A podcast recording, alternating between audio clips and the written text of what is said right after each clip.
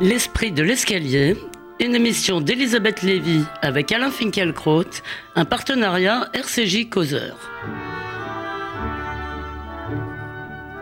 Bonjour à tous, bonjour Alain Finkielkraut. Bonjour. Badinter contre Agacinski, euh, gestation pour autrui contre filiation maternelle, argument contre argument. Peut-être est-ce la nouvelle grammaire du débat public. C'est encore une tribune signée par d'éminentes personnalités, dont Elisabeth Badinter et Irène Terry, parue dans Le Monde mercredi, qui demande qu'on s'attaque sérieusement à la question de la GPA, autrement dit au recours aux mères porteuses, avec un argument puissant, celui du réel. Je cite, Les enfants nés par le recours à la GPA sont là, ils sont des milliers, de plus en plus visibles, on ne peut plus les ignorer comme des fantômes et faire comme s'ils n'existaient pas. Les auteurs demandent donc une réforme urgente du droit de la filiation. La réplique ne se fait pas, attendre. Samedi, un nouveau texte dans Le Monde, initié par Sylvia Nagasinski et René Friedman, appelle en termes tout aussi vigoureux à une mobilisation de l'opinion publique et des médias contre, je cite, l'usage commercial du corps des femmes dans l'industrie procréative. Pour la quarantaine de signataires, je cite encore, une telle transaction commerciale est contraire aux droits de la personne humaine et s'apparente à une forme de corruption rien de moins. Vous nous direz, cher Alain Finkielkraut, si pour vous la filiation doit ou non imiter la nature, car il s'agit bien de cela, donc de se demander si et comment on peut toucher aux coordonnées anthropologiques fondamentales de l'humanité. Quoi qu'on en pense, cet enjeu mérite bien le débat serein, argumenté et informé que demande la pétition Badinter? Vous allez, cher Alain, y prendre votre part dès ce matin. Vous évoquerez également un événement qui vous a beaucoup frappé, l'affaire d'une enseignante rouée de coups par une collégienne à Marseille. Mais pour commencer, nous allons revenir sur l'abandon du projet d'aéroport à Notre-Dame-des-Landes, annoncé mercredi par Édouard Philippe. Renoncement pour les ans, sage décision pour une majorité de commentateurs, victoire des zadistes, saluée par Mélenchon. Alors Alain Finkielkraut, je suis sûr que vous aimez les crapauds et les oiseaux autant que les vaches. Êtes-vous prêt à faire cause commune avec les nuits de boutistes du bocage? Je ne dirais pas les choses ainsi. Vraiment pas. Mais j'approuve sans réserve la décision prise par le gouvernement de renoncer à la construction d'un aéroport à Notre-Dame-des-Landes, après la remise d'un rapport d'experts très détaillé et après une longue consultation avec toutes les parties prenantes. La part de la nature et de la culture ne cesse de se réduire au profit de l'artificialisation et de la bétonisation. José Bové l'a rappelé, tous les dix ans, c'est l'équivalent d'un département français qui est impitoyablement rurbanisé. Pardon. Il n'est peut-être pas très progressiste de vouloir retarder, ralentir le processus, sauver ce qui peut l'être, mais je ne me plaindrai pas ici que Macron sache être infidèle à sa, philosophie de l'histoire et fasse droit de manière inattendue à ce que Hans Jonas appelle le principe responsabilité, c'est-à-dire très précisément la nouvelle obligation née de la menace et qui insiste sur une éthique de la préservation et de l'empêchement, et non plus sur une éthique du progrès et du perfectionnement. Il est aussi infidèle à sa propre promesse de campagne. Hein. Vous avez dit qu'il était infidèle à sa conception du monde, mais plus directement à ce qu'il avait annoncé il y a quelques mois seulement. En l'occurrence, il s'agit de la préservation de la biodiversité, des zones humides et des surfaces agricoles. Et je ne dirais pas, comme euh, la droite, qui est décidément le parti euh, de la ferme des mille vaches, des OGM et du gaz de schiste, que le gouvernement a cédé aux zadistes, c'est-à-dire aux occupants illégitimes de Notre-Dame-des-Landes. Il a pris une décision écologiquement et politiquement sage. Les grands projets d'aménagement et a fortiori de bouleversement du territoire ne doivent, doivent être légitimés par une majorité franche de ceux qu'ils concernent. Ah bah, justement, je trouve ça intéressant parce que l'argument de la division me semble aussi problématique dans le sens où tout projet, un tant soit peu ambitieux, divise. Je veux dire, ah, vous faites le Grand Louvre, vous faites le Grand Louvre, ça divise. Vous Mais là, il s'agit, il s'agit d'aménagement du territoire, de bouleversement du territoire, et la majorité n'était pas franche. Il y avait, lors de la consultation euh, de l'année dernière, 46% des habitants de Loire-Atlantique ont voté contre la construction d'une plateforme aéroportuaire à Notre-Dame-des-Landes, et les Vendéens on le sait, ont été mis hors jeu alors même qu'ils devaient contribuer au financement de cette plateforme. Et aujourd'hui, la droite ultra-progressiste est en porte-à-faux avec l'opinion puisque 70, 76, pardon, 76% des Français, selon un tout récent sondage, considèrent que le gouvernement a fait le bon choix. Oui, mais alors est-ce qu'il faut renoncer à tous ces projets? C'est Ah ça non. la question. Non. Est-ce, qu'il faut, est-ce que tout projet de- d'aménagement risque d'être... Non, euh, il doit être accompagné, il doit être légitimé. Mais je vais quand même. Euh, je pense que les choses sont moins simples que je le croyais de prime abord. J'ai été notamment ébranlé par les arguments de l'ancien ministre Dominique Bussereau, farouche partisan de l'aéroport. Il disait du nouvel aéroport. Il disait que sa mise en service aurait apaisé le ciel au-dessus de Brest, d'Angers et de Nantes, puisque les, trois, les aérogares de ces trois villes auraient fermé. Et j'ai entendu aussi la détresse des habitants des communes limitrophes de l'aéroport de Nantes. Son agrandissement allait encore intensifier le bruit qui déjà les accable. J'ai compris alors que le gouvernement n'avait pas choisi entre un bien, entre un mal et un bien, ni même entre un mal et un moindre mal, mais entre deux nuisances. Nous vivons en effet sous le régime de l'affairement. Tout le monde s'affaire tout le temps dans une course sans fin et sans autre but qu'elle-même. C'est ce que Heidegger appelle la volonté de volonté. Une volonté qui est son propre contenu et qui, comme l'a euh, écrit Karel Kosik, philosophe déjà cité dans cette émission, philosophe tchèque, cette volonté a fait du transport le maître caché de l'époque moderne.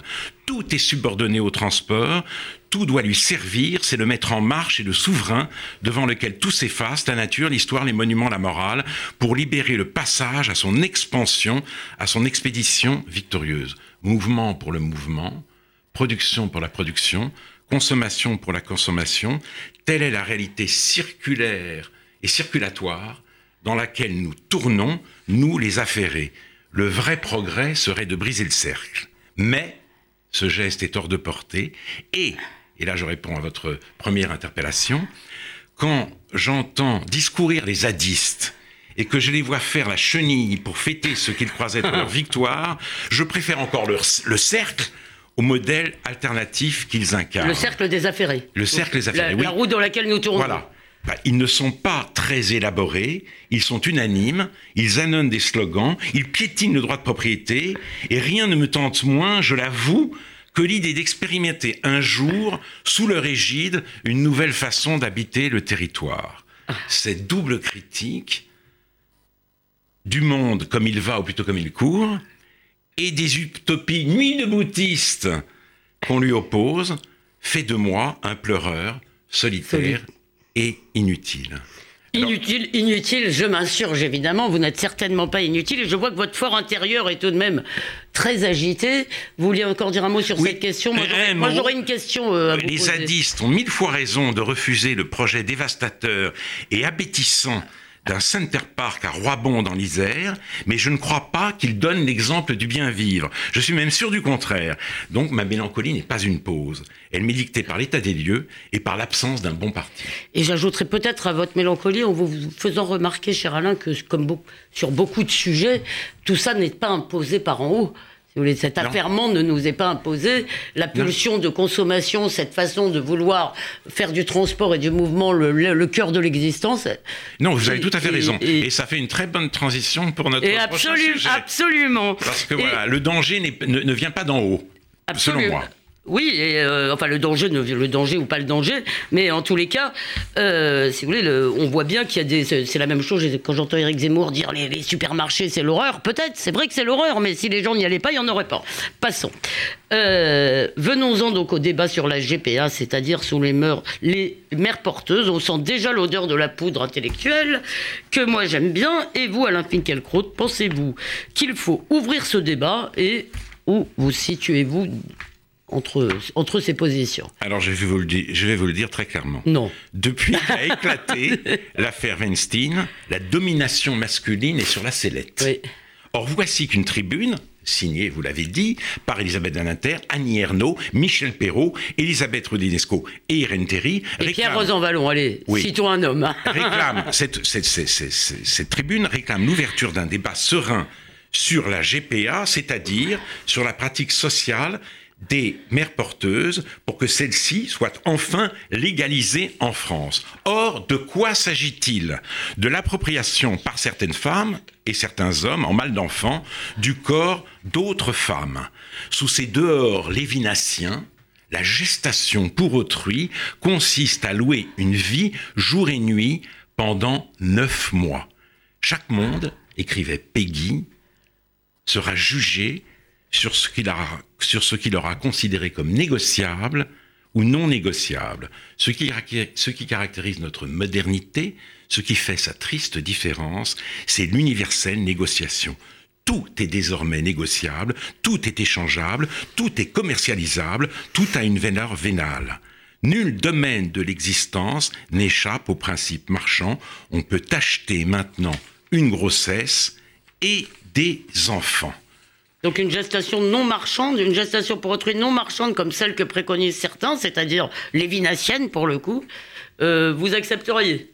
Quand les personnes, les personnalités qui défendent cette pratique affirment que c'est en encadrant sa mise en œuvre qu'on mettra fin au trafic, elles se mentent à elles-mêmes. Aucune femme ne peut porter l'enfant d'une autre pour la beauté du geste. Si la rémunération est faible, alors il n'y aura presque pas de candidate et les parents d'intention, comme on dit, continueront à se fournir ailleurs. Le regretté Pierre Verger, au moins, ne se racontait pas d'histoire. Moi, je suis pour toutes les libertés, disait-il, louer son ventre pour faire un enfant ou louer ses bras pour travailler à l'usine, quelle différence Nous sommes à la croisée des chemins.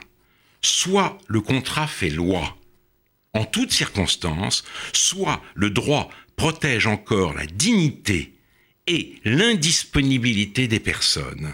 Mais le droit est aujourd'hui combattu par les droits de l'homme, c'est-à-dire, en l'occurrence, le droit que s'adjugent certains couples fortunés sur la vie de femmes que leur pauvreté rend vulnérables et donc justement disponibles. Vous n'avez pas l'air très Si, si, non, non, non, je suis convaincu, mais je, je, je, vous écoute, mais je voudrais quand même un moment vous poser la question de ça se fait. Je sais que vous n'aimez pas cet argument, si vous voulez, qui est l'argument euh, du réel tout plat, si vous voulez, c'est que aujourd'hui ça se fait et la pulsion de l'individualisme contemporain que vous avez déjà analysé euh, maintes fois, maintes fois ici, euh, va, le, va le rendre encore plus possible. Et, imaginez que demain, on commence à vendre son rein. Et si ça se fait, que fera le droit? Le droit n'est pas là pour homologuer les, faits, les faits accomplis, il est, il, est, il, est là, au contraire, pour poser des limites, et notamment euh, euh, donc faire respecter la dignité et l'indisponibilité des, des personnes. Et il y a quelque chose de paradoxal à voir celles et ceux qui s'inquiètent des excès du capitalisme, c'est-à-dire de l'économie de marché, militer sans relâche pour la société du marché total où il n'est rien qui ne se monnaie. Se voulant résolument de gauche, les membres de ce collectif prétendent que les adversaires les plus acharnés de la gestation pour autrui, de la maternité de substitution, sont ceux qui se sont opposés naguère à la contraception, à l'interruption volontaire de grossesse, à la procréation médicalement assistée. La tribune, non au marché de la personne humaine que vous avez cité et qui est signé notamment par Sylviane Agazinski, mais aussi Alice Fernet, Dominique Schnapper, Didier Sicard, René Friedman, Jacques Testard et Jean-Pierre Vinter, fait justice de cette allégation. J'ajoute qu'il faut une grande mauvaise foi progressiste pour mettre sur le même plan la contraception ou l'interruption de volontaire de grossesse et le génisme que rendent possible et même inévitable les nouvelles techniques de procréation. Mais est-ce que c'est pas dans le fond, si vous voulez, l'aboutissement ultime d'une forme de désacralisation du corps, engagé avec la liberté euh, sexuelle après tout? Vous avez évacué très vite l'idée du volontariat, mais effectivement, il y a peut-être des femmes, alors là je ne dis pas qui préfèrent, de même qu'il y a des femmes qui préfèrent se prostituer que d'aller être caissière, peut-être qu'il y a des femmes qui préfèrent faire ça. Je vous dis pas que c'est un bon argument, je vous dis que c'est l'argument du libéralisme effectivement euh, intégral. Oui, aucune femme riche ne le fera, des femmes pauvres pauvres seront peut-être contraintes à, le faire. Tout à fait. Mais justement, le combat pour la liberté et la dignité de toutes les femmes n'est pas terminé. Mais contrairement à ce qu'on voudrait nous faire croire, le pouvoir mâle n'est pas l'ennemi principal. Encore une fois, il ne faut pas se tromper d'époque et fustiger l'ordre patriarcal quand c'est l'individualisme effréné qui est le grand péril. Oui, mais justement, justement, c'est ça que euh, vous n'avez pas tout à fait répondu à ma question tout à l'heure. C'est-à-dire un certain nombre. Euh, vous voyez, dans son journal, Jonathan Sixou a dit qu'on envisageait de contraventionnaliser l'usage du cannabis. Pourquoi? Tout simplement parce que dans les faits, cette loi est si massivement transgressée qu'elle n'a plus de sens. On n'a pas la force simplement euh, matérielle de la faire respecter. C'est un peu ce qui se passe avec les progrès de la science en général. Il s'agit d'une drogue euh, il s'agit de ne pas remplir euh, inutilement euh, les, prisons. le tabac aussi est une drogue, donc il est assez difficile de maintenir la législation en l'état. Je pas, ce n'est pas une capitulation devant le réel, mais avec la gestation pour autrui, avec la maternité de substitution, il s'agit de toute autre chose. Il s'agit du droit que certains s'arrogent sur le sur le sur le corps d'autres personnes. Parce que si vous voulez, là, c'est vraiment nuit et jour pendant neuf mois. Je comprends, je comprends. Et ça, c'est quand même. Pensez-vous que le droit puisse arrêter un mouvement irrépressible de la sociologie? Voilà. Ben, eh ben, de l'individualisme et de la sociologie. S'il ne le peut pas, s'il ne le peut pas, c'est absolument désolant. Ça veut dire qu'il ne sert à rien. Et ça veut dire qu'on risque d'entrer effectivement dans une société cauchemardesque, celle du marché total, et elle ne nous sera pas imposée d'en haut, vous l'avez dit, ce sera une revendication d'en bas. Mais les revendications d'en bas ne sont pas toutes, euh, ne sont pas toutes légitimes. On n'a pas toujours raison de se révolter. Oui, oui, euh, non, euh, sans doute. Simplement, on, y reviendra certainement parce que cette façon finalement de déconnecter complètement la fabrication des enfants, si on peut dire, de ce qu'elle était avant de la, de, la relation amoureuse ou sexuelle, euh, effectivement engendre un nouveau monde. Euh, à Elle engendre un nouveau monde, mais quand, ça concerne un couple, euh, quand, quand, quand, on, quand on en effet découple la procréation de la sexualité, c'est deux personnes qui sont concernées. Là, il y a un tiers et il y a un enfant vendu aussi. Bah, c'est quand même autre chose. Cela existe également. Et cette autre chose, on n'a pas forcément envie de le légalisé. Alors un enfant vendu, je ne sais pas s'il faut euh, employer, employer ces termes, c'est pas l'enfant euh, qui est vendu, c'est quand même c'est euh, la femme, disons, qui loue, comme l'a dit Berger, son ventre. Ne disons pas, n'allons peut-être pas jusque là, mais ces enfants effectivement existent. Et ces enfants existent, et contrairement à ce que dit la première pétition, ils sont déjà reconnus. Ce ne sont pas des fantômes de la République, évidemment, et ça rend la loi française extrêmement fragile, puisque on peut aller ailleurs, on peut aller en Ukraine, on peut aller en Inde, aux États-Unis, aussi pour obtenir, quand on a assez d'argent, ce que l'on souhaite et qu'on ne peut pas obtenir en France. Donc il vaudrait mieux, si vous voulez, militer à l'échelon international pour l'interdiction de cette pratique régressive et j'oserais dire barbare. C'est ce que dit, euh, c'est ce qu'écrit euh, Sylvana Kaczynski au début de son livre Corps en miettes. La barbarie a toujours été moderne. Bon, je vois que tous les signataires de cette pétition n'habitent pas tout à fait votre votre fort, euh, n'ont pas réussi à s'y installer en tous les cas dans votre fort intérieur. Alain Finkielkraut, un dernier mot sur cette phrase qui moi m'a beaucoup frappé. Est-ce que euh, dans le fond, euh, la deuxième pétition dit le droit ne dit en rien que la filiation doit imiter la nature. Et dans le fond, c'est ça la question qui se pose pas seulement pour la GPA, mais pour la PMA et pour toutes les formes de procréation assistée il s'agit pas pour, il s'agit pas pour, la pour, euh, Est-ce qu'il faut un homme et une femme, si vous voulez? C'est ça l'idée. Euh. Oui. Ben, est-ce, qu'au-delà de deux cellules mâles et femelles, il faut un homme et une femme? En tout cas, si on décide en effet d'étendre la procréation médicalement assistée à, euh, aux femmes seules et aux couples de lesbiennes, alors, au nom de l'égalité, au nom des droits, des droits de l'homme, alors à ce moment-là, les homosexuels seront fondés à demander pour, pour eux-mêmes la gestation pour autrui. Donc on entre là dans, dans, dans, dans un monde, euh, si vous voulez, où je ne suis pas sûr qu'il fera bon vivre.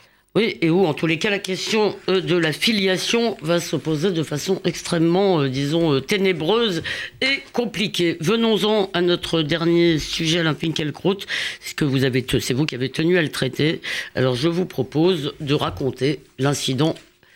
Lundi dernier. vous voulez parler incident d'ailleurs, je le dis tout de suite, n'est peut-être pas le bon mot. Non. En l'occurrence. Lundi dernier, dans un établissement scolaire des quartiers nord de Marseille, le collège Rosa Parks, une professeure de musique a confisqué le téléphone portable d'une élève parce que celle-ci s'en servait pendant la classe.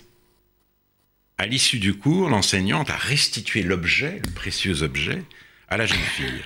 Celle-ci l'a alors insultée et roué de coups. C'était, je le précise, une élève de cinquième. Je raconte aujourd'hui cette histoire, j'ai tenu à la raconter, en effet, Elisabeth Lévy, pour deux raisons. Parce qu'elle est révélatrice de ce qui nous arrive et qui est sans précédent. Et parce que j'en ai entendu parler sur une chaîne d'information continue, mais que le reste de la presse, à ma connaissance, n'a pas jugé bon de la relayer. J'ai entendu à la radio, je peut-être. Personne ne s'est arrêté. J'ai pas vu les journaux en tout cas. la vie a continué. On a fait comme si de rien n'était. Qu'est-ce qui se passe me suis-je demandé. Et la réponse journalistique a été il ne se passe rien. Est-ce le déni, encore une fois, qui est à l'œuvre et la volonté de ne pas stigmatiser les quartiers dits sensibles?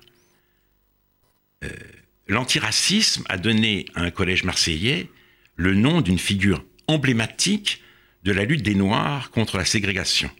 Et cet antiracisme devenu idéologie, devenu vision du monde, s'accorde, s'accommode mal des faits qui sortent du cadre. Oui, je précise que Rosa Parks est cette couturière qui, le 1er décembre 1955, à Montgomery, dans l'Alabama, a refusé de céder sa place à un passager blanc dans l'autobus.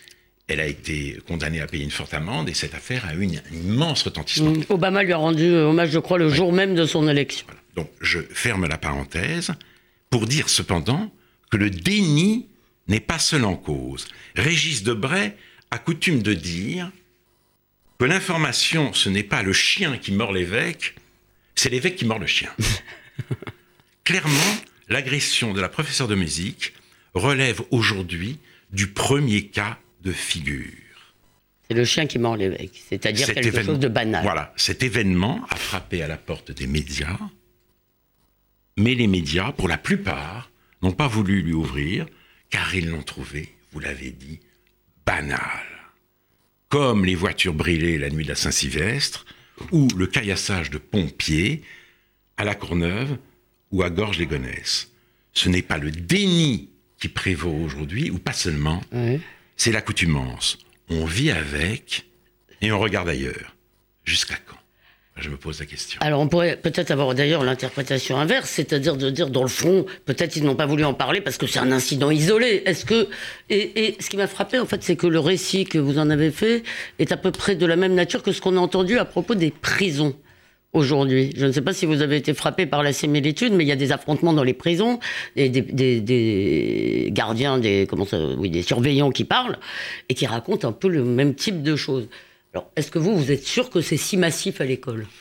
En tout cas, euh, le reporter que j'ai entendu euh, sur une chaîne d'information continue disait que, euh, certes, cet incident était une violence rare, mais que il était très difficile de maintenir la discipline dans le collège Rosa Parks. Donc des incidents se multipliaient. Et je, je vous rappelle que Maragoyet a écrit un livre intitulé Collège brutal, alors même qu'elle avait été transférée dans de, le la banlieue, dans de la banlieue dans le 15e arrondissement. Donc Collège brutal, c'est c'est une réalité quotidienne. Et c'est d'ailleurs ce qui fonde l'inquiétude de ces parents qui veulent contourner la carte scolaire, qui refusent, euh, et, et, ils sont souvent réprimandés pour cela, ce qu'on appelle euphémiquement la mixité sociale parce qu'ils veulent assurer un bon enseignement à leurs enfants et ils veulent aussi éviter que euh, la, la conflictualité l'emporte sur tout le reste. D'accord, mais alors justement, à 12 ans ou à 13 ans, on ne on peut pas être considéré comme irrécupérable. Alain Finkielkraut, qu'est-ce qu'il faut faire, par exemple? Que faire pour ce type d'élèves qui arrivent en cinquième, qui ont visiblement jamais rencontré une limite, une autorité, au point de se comporter comme ça? Là, franchement, j'en sais rien. Ça, je, n'ai pas de solution. Là, là je, suis euh, effaré par euh, cet événement.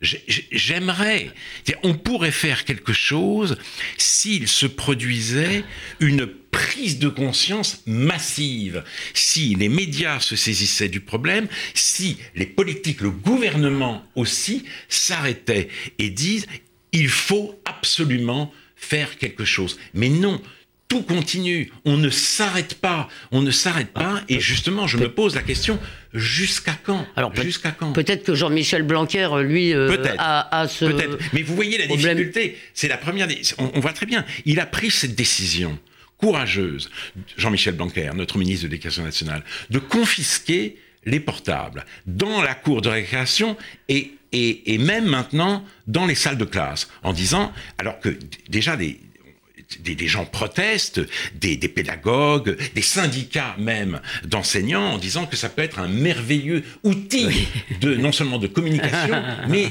d'enseignement, de transmission.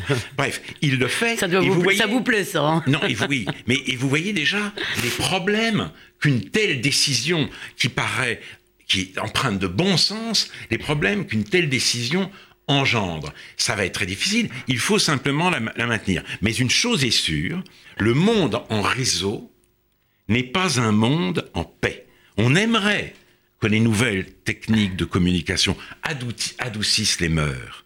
Il faut en rabattre. La brutalité et le babil ne s'excluent pas mutuellement.